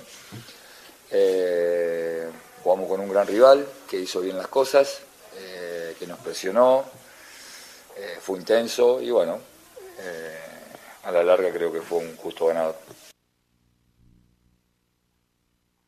Claro, lo que también se comentó ayer, bueno, previo también al, duelo, era el tema de, la pretemporada y los partidos que, la Universidad Católica ha disputado para, para llegar de, buena, de buena manera a enfrentar a, Colo Colo en, en, esta final, porque claro, el Colo Colo venía del torneo de verano, de haber enfrentado a Boca Juniors, a River Plate, y, la Universidad Católica eh, sigue haciendo la, pretemporada en, San Carlos de Apoquindo, eh, donde ha tenido partidos de entrenamiento solamente ante Magallanes, ante San Luis, ante un equipo del CIFUP, pero claro, no ha, no ha participado en torneos importantes, como, como claro, lo, venía haciendo el, el rival. El, disculpa, la Supercopa que gana Católica Colo Colo en el verano del año pasado, eh, ¿Se terminó el campeonato y se jugó inmediatamente su Supercopa o hubo una para, Camilo, ahí importante también o no? Hubo una para, ¿te acuerdas que el campeonato, como estuvo parado tantos meses por el 2020, se terminó en febrero, a mediados de febrero, y el campeonato y la Copa Supercopa se jugó el 24 de marzo. Ya, o sea, hubo una para, entonces quejarse de que no tuvieron no. tuvieron partido y todo lo demás, llorar a la iglesia, como dice el Coco Basile. Eh, Católica ganó la Supercopa el año pasado sin ningún problema y ahora la perdió nomás, pues Belén.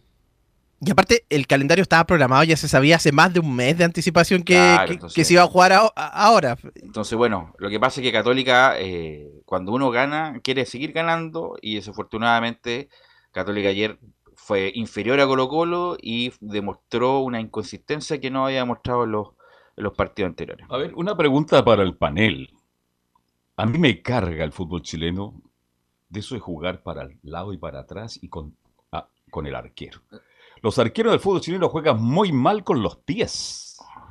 Y ayer, más allá del error del Zanahoria, que es un tremendo pedazo de arquero, que me alegra mucho que así todo el mundo hable de él, pero sabemos que con los pies tiene problemas.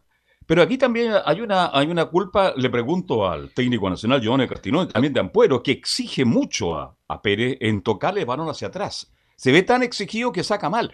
Ahora, la pregunta, Giovanni, ¿Usted está de acuerdo que se juegue permanentemente en el fútbol chileno con los arqueros? Porque es una cosa que a mí pregúntele, me... a, pregúntele a Guardiola, que juega, que juega todos los, Sí, pero- juega así todos los partidos que y es el mejor Estoy hablando del fútbol chileno, no estoy hablando de Bueno, pero FEPA. todo, Sí, San pero Pauli lo hacía en la U. po. San Pauli Velus- lo Pero ¿quién en juega bien con los pies en el fútbol chileno en San el Pauli, arco? San Pauli lo hacía en la U, Giovanni, con el- Johnny Herrera, que era, era torpe con los pies, pues imagínate. Pero Johnny, la, la gracia que tenía el Johnny con los pies era que ponía el pase al pecho. Sí, pero no era un gran. No, era un No, no, no a nivel no. mundial, no como Claudio Bravo. No como tenemos- Claudio El Bravo, único que juega bien con los pies, ¿no? Claro. Sí, no, lo que pasa es que en Europa se da mucho de que los, los arqueros lo hacen trabajar desde cadete en todo el trabajo táctico y técnico, Carlos. Uno ve los entrenamientos de, de cadete, están trabajo de definición lo hace el arquero, trabajo de centrales lo hace el arquero, trabajo de pases lo hace el arquero. Entonces, por eso uno ve que los equipos salen jugando, como lo decía Abel, los de Guardiola. Guardiola se preocupa de que su arquero siempre tenga buen pie. bien con los pies. Él no va a tener un arquero que no tenga buen pie. Ter Stegen, pues, también. Ter Stegen, al mismo nivel de eh, Claudio hay Bravo. varios, los hay que- varios que lo hacen. Lo que pasa es que obviamente es muy llama mucho la atención cuando comete un error de esa manera, como lo hizo el Sanabria ayer. Pero a veces no se da, no, la gente no se da cuenta de los espacios que se genera cada vez que se sale de atrás. Sobre todo Se genera mucho, se genera mucho, Se genera mucho espacio. Como ya cada vez hay menos espacio, se generan desde atrás y ahí puede progresar un equipo justamente con los espacios que se generan saliendo desde atrás, Belén. Sí, respecto al, al tema de, mm, de los partidos y de, de la pretemporada, eh, Alfonso Parot en la, en la mm, transmisión oficial eh, menciona, vamos a pasar a escucharlo ahora, donde dice, puede ser que nos haya faltado amistosos, pero no es ex- excusa y ellos fueron justos campeones. Sí, puede ser, puede ser tuvieron mayor preparación en cuanto eh, nivel de, de partido de competencia. Nosotros también tuvimos amistosos, pero no con, con equipos tan importantes como tuvieron ellos, pero no hay ninguna excusa. Nosotros igual entrenamos bien, eh, nos esforzamos mucho eh, y a veces las cosas salen y otras veces no. Hoy día le resultó a ellos y son justos ganadores. Sobre todo al principio, antes de que los tontos de siempre destrozaran todo el estadio y hicieran un parate en el partido. eh, ellos eran superiores y después de, ese parate creo que volvimos a enchufarnos. y nada, esto es tiempo, es seguir trabajando, seguir corrigiendo los, los errores.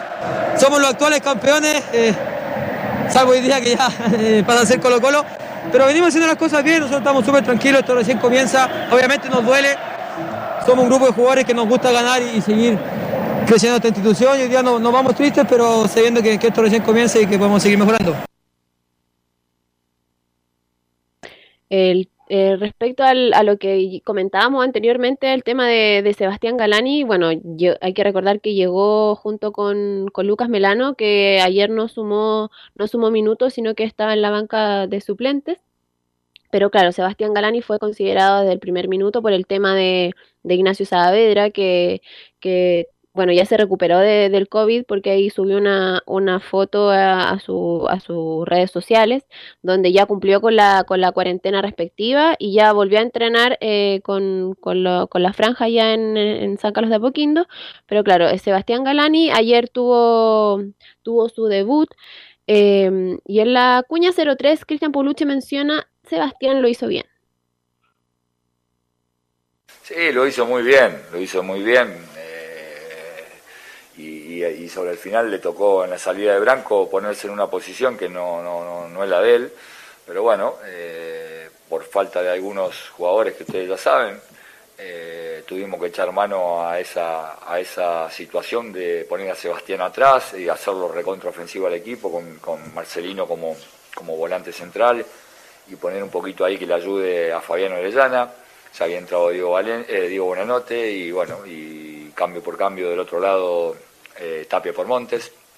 Eh, teníamos toda la, lo mejor en campo sobre el final, pero bueno, Colo Colo ya había marcado una diferencia y se nos hizo imposible remontar el resultado. Eh, ya pasando al tema de mm, la, actualidad, lo que hoy ocurrió en, en San Carlos de Apoquindo, lo que está pasando, eh, el tema de, claro, seguimos con el tema de los refuerzos, eh, se, une a este grupito de, bueno, al tercero, porque ya llegó, claro, Sebastián Galani, Luca Melano. Y ahora eh, Nicolás Peranich, como ya es costumbre en, en Cruzados, emitieron un, un comunicado de principio de acuerdo, eh, pues, eh, con este jugador de, de 36 años que viene de, de Deportes Melipilla. Eh, se tiene que hacer esta jornada lo- los respectivos exámenes médicos y, y de salir bien todo, eh, firmaría su contrato y ya, claro, sería eh, presentado eh, y vamos a, obviamente a tener las, las declaraciones cuando, cuando sea el minuto, eh, pero sería, será por, por una temporada donde va, va a llegar a acompañar en el puesto de, de arquero a, a Sebastián Pérez. La pregunta es para los comentaristas, Camilo, parto por ti. En este caso van en plano de igualdad, ¿ah? porque eh, no es como era Dituro, que sabía que era el titular y 10 escalones más abajo estaba el Zanahoria. Aquí yo creo que parten en igualdad, diría que un escalón más arriba el Zanahoria, ¿o no? Sí, un escalón por lo que hizo la temporada anterior, pero son más, claro, como tú dices, concuerdo en eso, son más menos eh, similares. Y, así que me parece bien ahí porque lo puede exigir, que pueda estar, eh, que, le pueda disputar el puesto. Eso en el fondo lo que, lo que se necesitaba.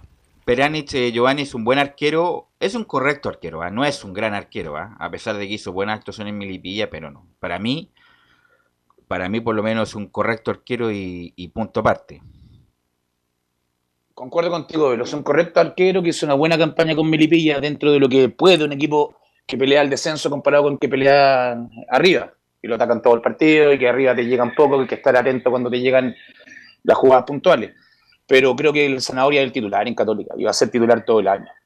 Se lo ganó el torneo pasado. Sí, sí. Se lo ganó el torneo no pasado. Oiga, por el error de ayer, de compartido este error. con Ampuero, perdóneme que lo diga, porque lo exige mucho al portero, indudablemente está tres peldaños más arriba que el portero Perani. Está Así mucho que- más arriba, Carlos, creo y qué yo. bueno que llegue un arquero para que le meta presión, porque ¿cuál era el otro arquero, Camilo? El juvenil, un Juvenil. ¿no? Bernedo. Bernedo, claro, muy poca Sí. presión, se Sí. sentía muy dueño del arco. Perani le va a meter presión y creo que puede seguir mejorando el Zanahoria Pérez. Que ahora debe estar en Calama Belén Hernández.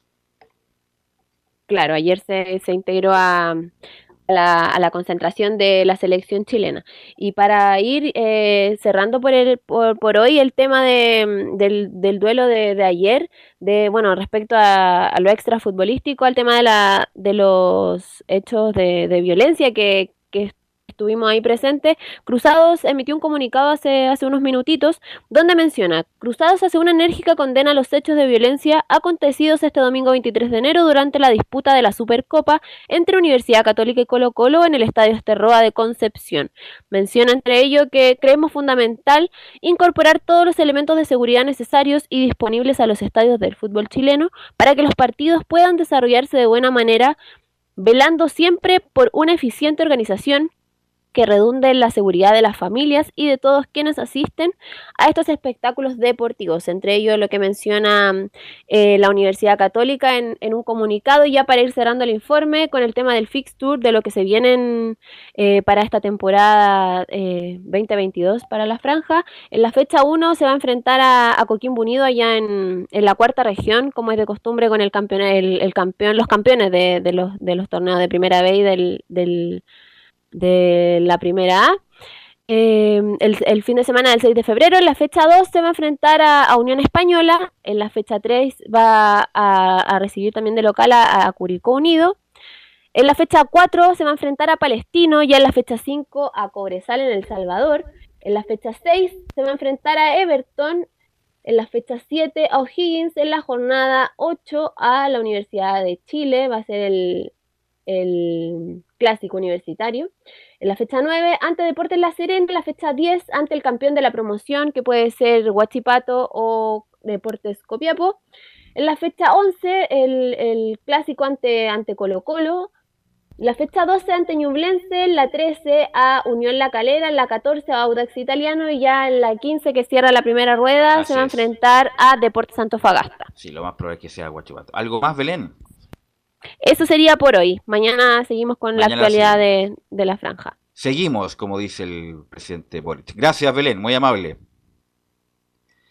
Hasta eh, luego. Vamos con Felipe Olguín. Antes de ir con la U, yo quisiera decir algo. Día leí las declaraciones de Herrera en el Mercurio. Desafortunadamente lo he escuchado seguido en el programa donde está. Yo lo respeto mucho, John Herrera, porque es de los jugadores más importantes de la historia del club. Es de los más ganadores, pero me va a salir un chilenismo, ¿ah? Pero puta que habla tontera, güey, Giovanni Herrera. Qué manera de hablar tontera. Alguien que lo conoce, sí, es don Giovanni. habló que tenía que quedarse Luján, donde Luján no estaba apto para aguantar 60 minutos, donde fue banca con Dudamel, con Valencia, con Romero, que jugó dos miserables partidos bien, que fueron los dos últimos, y querían que lo dejaran. Y Cañete, que a mí me encanta Cañete, ¿cómo que no? Pero lo comparaba con Montillo Herrera. Pero Montillo llegó al lado con 22 años. Eh, Cañete ya tiene 30 y no se impuso en la U, eh, jugó, pasó lesionado y cuando jugó jugó mal. Entonces comparar dos situaciones, hacerlas homologables es un grave error. Entonces, insisto, yo respeto mucho a Herrera, pero no podía no decirlo eh, respecto que habla con muy poca rigurosidad, a pesar de que está metido ahí adentro, estuvo metido adentro, tiene compañeros y debe tener información más importante que la nuestra. Pero respecto de opiniones, respecto de jugadores que se fueron, bueno, hay que recordar que la U estuvo a minutos de descender y hay muchos de sus jugadores que no respondieron. Así que algunas críticas que se las pueden hacer a la conformación del plantel de la U actual. Bueno, vamos a ver cómo lo zanja Rollero y vamos a ver cómo anda este técnico eh, colombiano. Tú que conoces más a Herrera, ¿qué nos podrías decir de este, de este comentarista actual, Giovanni? Con Johnny hablo, hablo bastante con él. Eh, no había, no, no leí la, no, la, lo del Mercurio que tú nombraste, Belu, lo voy a leer ahora. Pero Johnny habla con, más con el corazón, con el sentimiento, como hincha, que también de repente uno se, se sale de, de, lo que, de, lo que tiene que, de, lo que tiene que decir a lo que dice. ¿Se entiende? Como hincha, como con el corazón azul que tiene.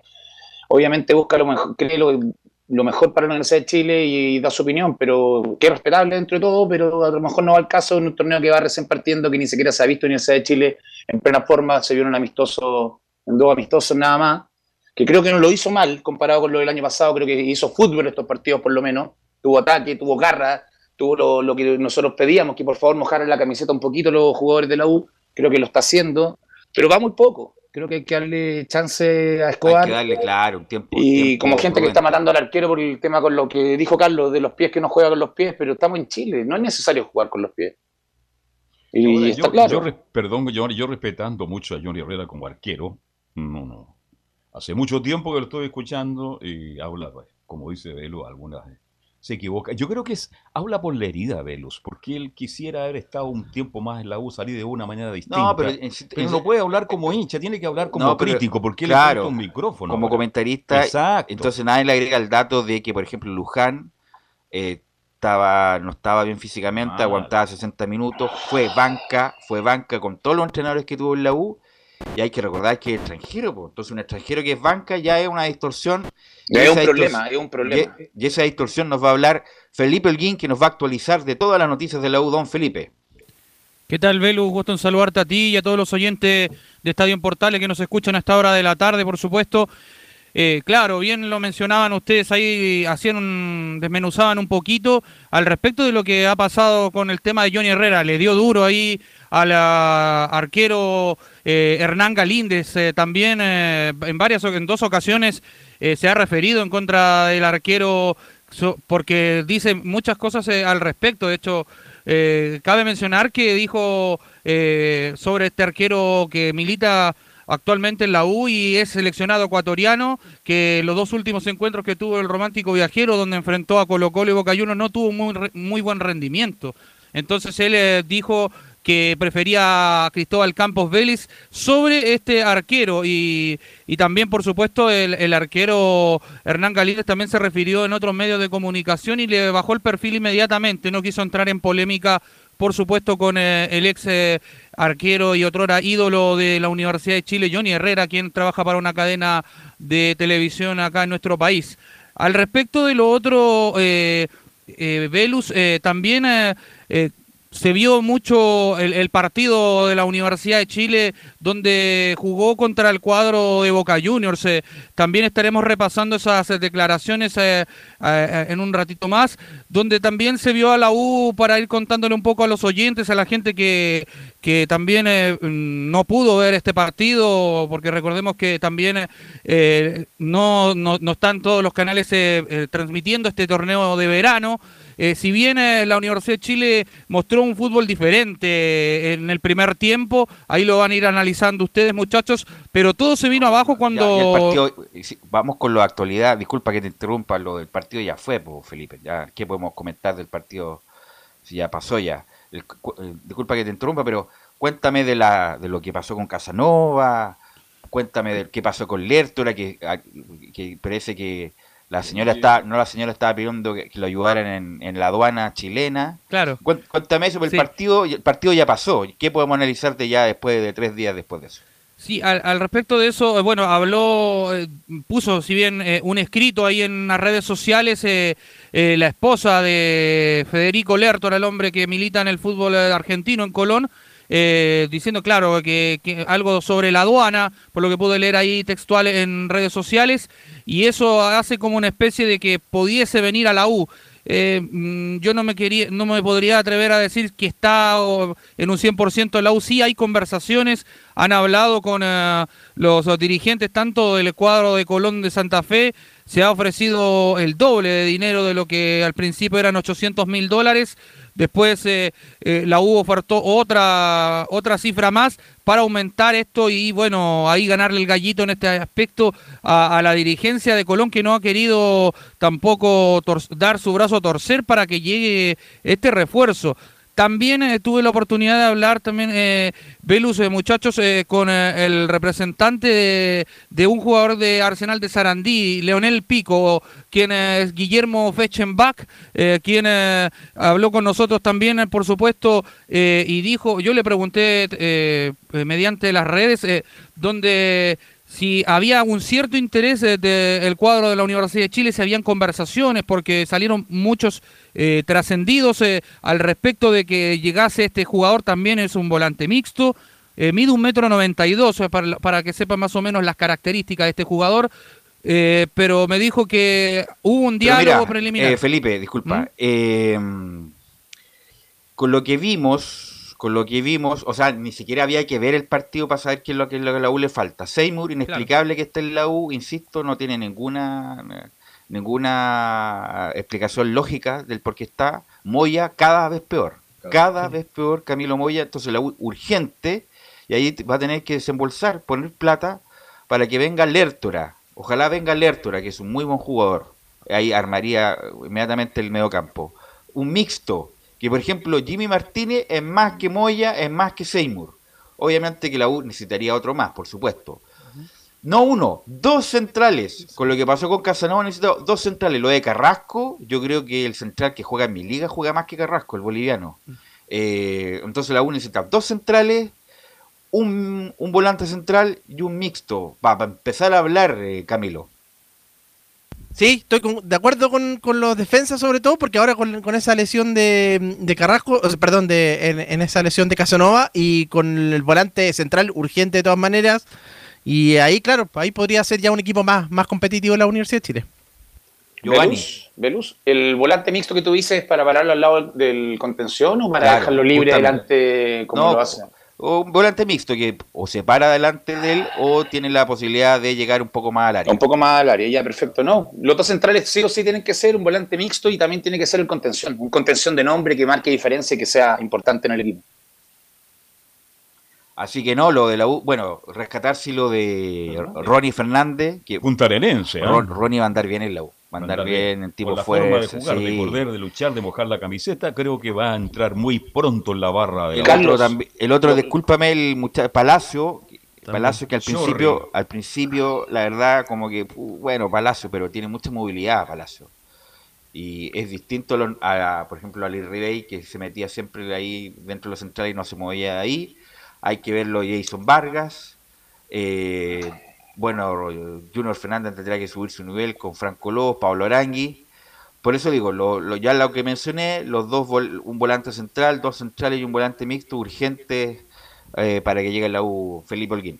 Sí, son tres refuerzos, eh, como lo dicen ustedes, y hay que descartar de lleno ya el, lateral izquierdo que sonaba, porque ya va a optar por un juvenil que va a ser eh, en definitiva el señor Osorio, José Osorio, que hizo un muy buen partido ante Boca Juniors el lateral, el hombre que jugó ese día por eh, la banda izquierda reemplazando al lesionado Marcelo El Chelo Morales. Lo otro, Velus, también para contarles también, eh, la Universidad de Chile tiene que jugar dos amistosos a puertas cerradas en el Centro Deportivo Azul.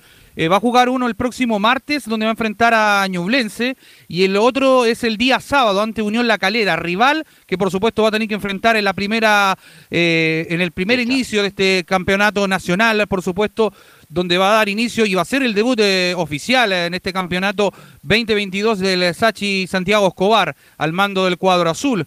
También lo otro para recordarles muchachos, eh, eh, para ir contándoles la lesión también que decían ustedes de Luis Casanova, lo que tiene. Bueno, se va a perder todo el primer semestre este jugador tras sufrir una rotura de ligamento cruzado en el anterior de la rodilla izquierda.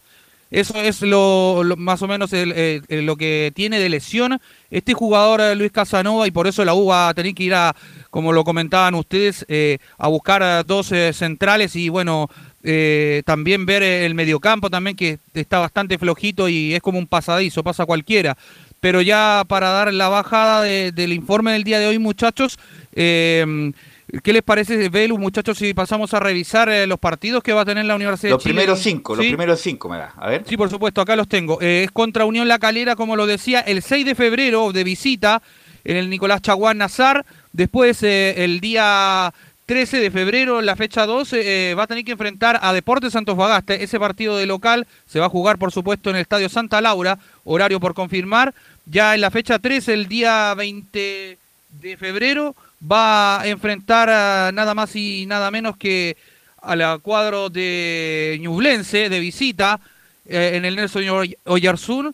Y en la fecha 4, el día 27 de febrero, eh, va a tener que enfrentar de local a O'Higgins de Rancagua. También se va a jugar en, eh, allá en el Estadio Santa Laura. Y en la fecha 5, ya eh, el 6 de marzo, enfrenta a Colo Colo en el Estadio Monumental. Rápidamente a Colo Colo, ¿ah? Rápidamente a Colo Colo Monumental. Así que ahí están las cinco primeras fechas de la U. ¿Algo más, Felipe? Mañana la vamos a ampliar, por supuesto, el informe de la U. para cerrar y que no se me olvide un emblema de la Universidad de Chile y del Ballet Azul, ah. hoy está de cumpleaños. nada más y nada menos que el gran Pedro Araya, quien cumple 80 años de edad, el legendario puntero del ballet azul y de la selección chilena el Mundial de 62. Gran puntero, para algunos el mejor puntero de la historia del fútbol chileno. Pedro Araya cuando dijo que le hubiera gustado jugar en Colo Colo, para mí ahí quedó Pedro Araya. Claro, y tiene otro problema Pedro Araya. Pedro Araya partió en la Católica, fue juvenil en Católica. Pero fue un gran puntero Velo y se destacó en el Valle Azul. Y para la gente que pregunta qué, está muy bien de salud, está muy bien, está radicado en Chile, después de haber vivido muchos años en México, está en nuestro país. Ok, gracias Felipe. Mañana continuamos. Tenemos mucha información dando vuelta. Mucha vuelta de la U. Eh, Laurencio, un minuto para las colonias. Sí, justamente repasar muy brevemente los refuerzos que han traído los tres equipos. El Audax em, italiano trajo a Luis Rivero, delantero paraguayo, ex Universidad de Concepción. También a Raúl Osorio, ex defensa de O'Higgins, y a Germán Estigarribia, ex delantero de Barraca Central, el cuadro de la UDA, que también sumó, por cierto, a Ronald Fuentes, palestino, que también tiene a varios refuerzos, como Andrés Vilches, José Bizama, Ariel Martínez, el, Chucky Martínez, que viene de la galera, y Daniel Zapa, eh, arquero argentino que viene a reemplazar a Christopher Tusoli, que recordemos eh, terminó contrato con Palestino y se fue al fútbol argentino. Y y por cierto Unión Española que eh, tiene ya eh, nueve refuerzos y el último eh, que, que, confirmó fue Sebastián Jaime, el delantero argentino nacionalizado chileno, quien vuelve de su paso en Rangers de, de, de, Talca. cocinó también que el, cuadro de, la Unión volvió al entrenamiento toda esta semana, después de una correcta participación en el cuadrangular en Uruguay, recordemos, perdió, si bien es cierto, ante el Granada, pero le ganó a Defensor por 2 a 0, así que un buen resultado en ese sentido.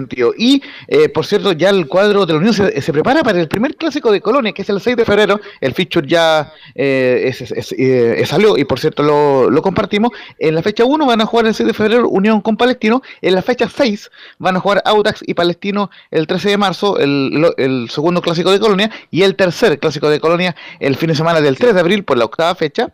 El Audax Mañana te voy a preguntar Laurencio, todo, el show de Luis Jiménez, que me voy, que aquí, que allá, como no, no, pasó nada con otro equipo, oye, quiero volver y que va a ser mi último año, y Palestino, y la Dor y todo lo demás, después del todo el show de la ida y de la llegada. Bueno, pero eso lo vamos a contar mañana, Laurencio, vamos a tener más tiempo para ampliar esto y mucho más. Gracias, Laurencio. Y por supuesto, le- les anticipamos que mañana eh, tendremos informe con Juan Pedro Hidalgo, ya a- adelantando lo que es la roja linda Imagino y que estará ahí estaremos bueno, con Juan Pedro. Calama, muchacho, o en Antofagasta. Ahí pronto le, Ahí, al le tendremos en novedades Pedro, con la, España- con las está. titinas. Ok, Ahí estaremos gracias. en conjunto con Juan Pedro. Gracias muchachos, gracias Giovanni, ¿ah? gracias Camilo. Chao, gracias, Belu. Nos escuchamos, Velu, eh, nos escuchamos, Carlos, estamos atentos a todo. Gracias, gracias Giovanni, gracias Emilio por la puesta en el aire en este primer programa de la temporada 2022 de Estadio en Portales. Que tengan una muy buena tarde.